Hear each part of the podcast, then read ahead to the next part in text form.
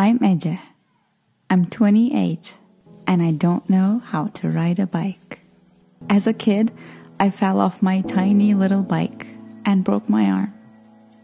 Lost my confidence, decided I couldn't do it. Never stop learning. Great advice.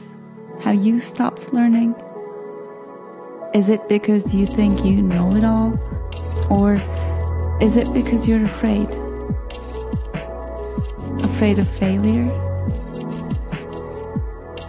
Afraid of people laughing at you?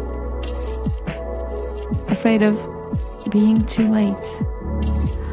My darling, you can never be too late. On this day, the one thing I did was make a decision.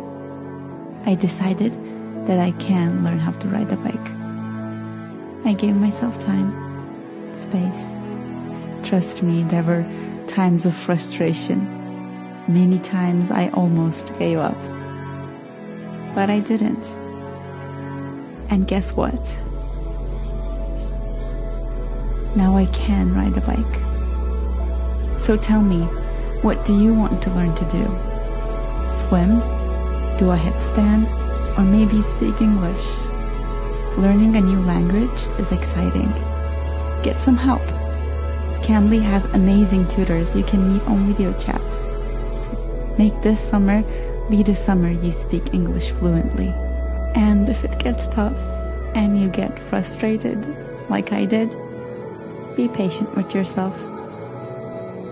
And when you do do it, when you get there, don't forget to celebrate yourself.